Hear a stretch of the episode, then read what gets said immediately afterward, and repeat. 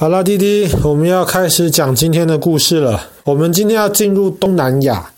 我们要讲到东南亚一个国家叫做缅甸。缅甸呢，这个国家其实是非常虔诚的一个佛教国家。那么佛教文化其实对于缅甸人的生活有非常非常大的影响。那缅甸其实最重要的一个佛教的文化遗迹，也是可以说缅甸最吸引爸爸想要去参观的地方，叫做蒲甘。蒲甘这个地方其实是一片平原，就在伊洛瓦底江的边边。伊洛瓦底江其实是一条大河。蒲甘这个地方呢，大概在一千年前的时候，它是蒲甘王国的首都。蒲甘王国在缅甸历史很重要，因为蒲甘王国是第一个统一我们今天知道缅甸这个绝大多数的这个国土的一个朝代。这个。那么，蒲甘王国的每一任国王其实都是非常虔诚的佛教徒，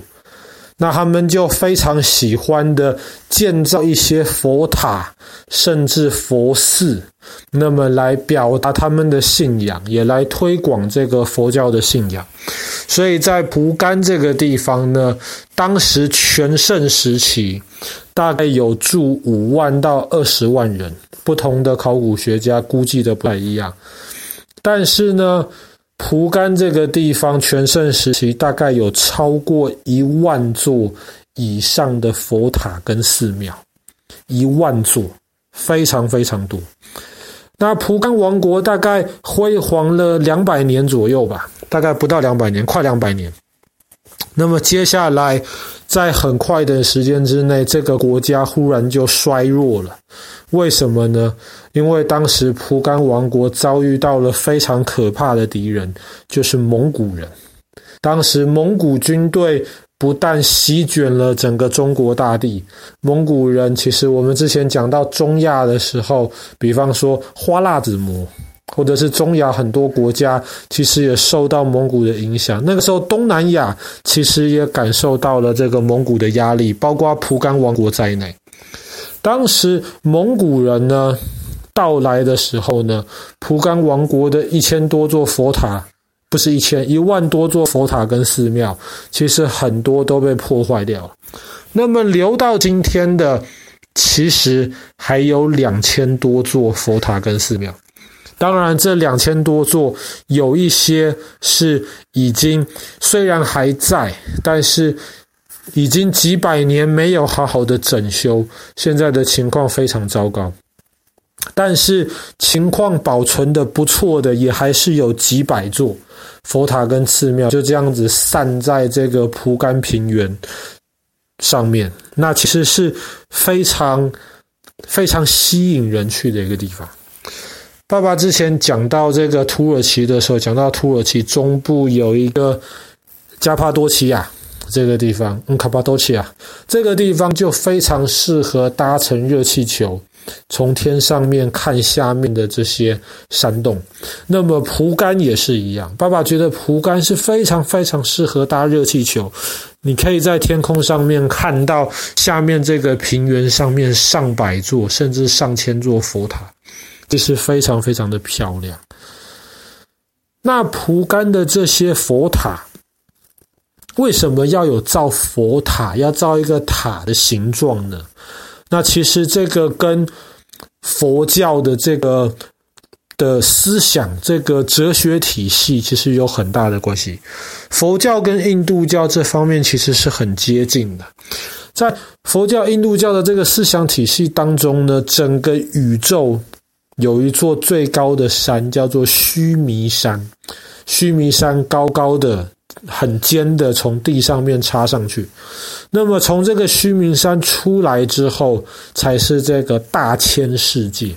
就是生活在这个不同时代、不同地方的这些不同生物聚集的地方。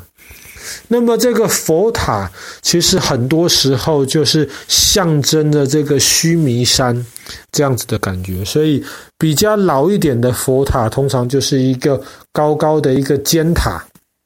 可能底下是圆形的，上面就做得越来越尖。那么当然，后来的一些佛塔呢，就开始从单纯的佛塔，可能下面会开始加房间，甚至会开始有几层的佛塔。那么下面就是除了佛塔之外，还可以当做寺庙这样子的这些功用来使用。那么在这个蒲甘这个地方的佛塔，因为太多了。所以观光客其实非常非常难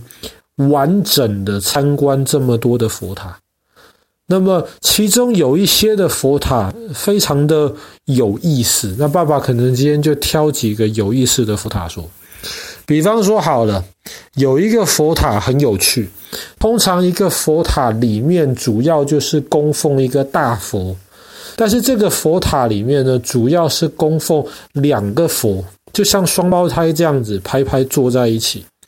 而且这个佛塔虽然是用砖头砌成的，可是你如果仔细看，你会发现当时他们用砖头砌得非常厉害，砖头跟砖头之间基本上看不到任何的缝隙。传说当中呢，就是当时建这个佛塔的国王，这两个。像双胞胎一排排坐的佛，一个是所谓的现世佛，就是今天这个世界的佛，就是这个阿弥陀佛、释迦牟尼。那么还有一个跟他坐在一起的佛，就是所谓的未来佛，就是弥勒佛。那么当时在建。这个地方给释迦牟尼跟弥勒佛的时候呢，当时的这个国王要求很高，他就说，如果砖头跟砖头之间有一张纸插得进去的缝隙的话，这个建筑师就倒霉了，他的小命就不保了。所以当时那个建筑师当然非常非常小心，把整个佛塔盖得滴水不漏，非常非常的坚固。有另一个佛塔，这个佛塔也非常有特色。在这个佛塔里面，你会看到一个大佛，可是大佛的身体上面又坐着一个小佛，那就很奇怪，为什么佛塔里面会有一个大佛上面抱一个小佛呢？那么传说当中是因为最早这里是一个小的佛塔，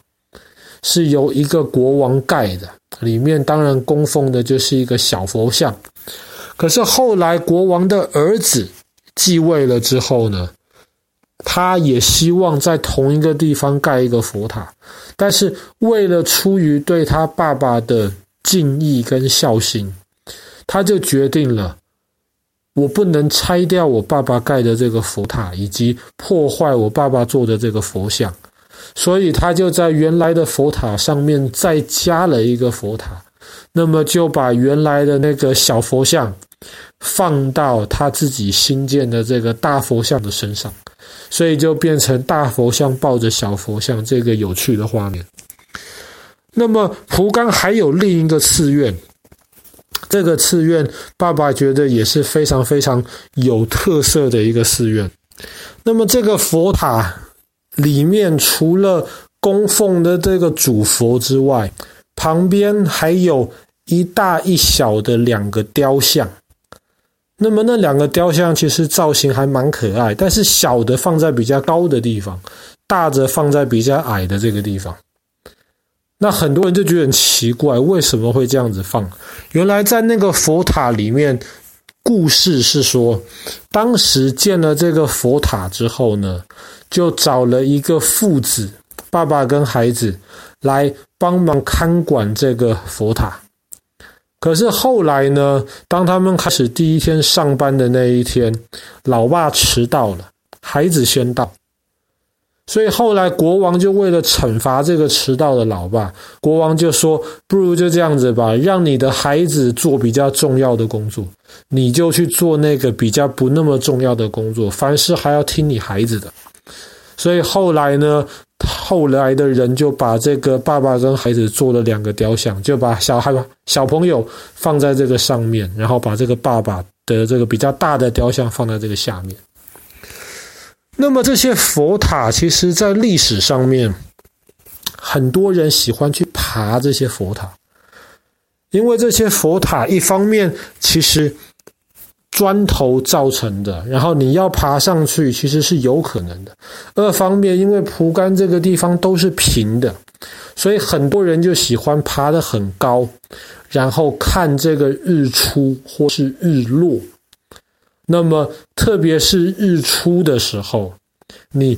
太阳刚出来的太阳，然后刚露出来的一缕阳光，照亮了平原上面大大小小的佛塔，其实看起来非常非常的漂亮。所以很多人就喜欢爬到佛塔上面去看这样子美丽的景色。但是这样子其实是很不好的，因为人这样爬上去，其实会破坏这些佛塔。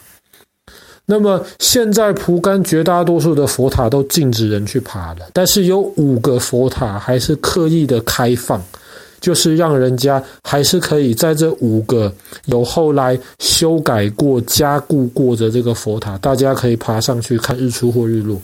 那么因为就这五个，所以每次大概时间到的时候，特别是快要日落的时候呢，就会有很多人爬到佛塔上面去等。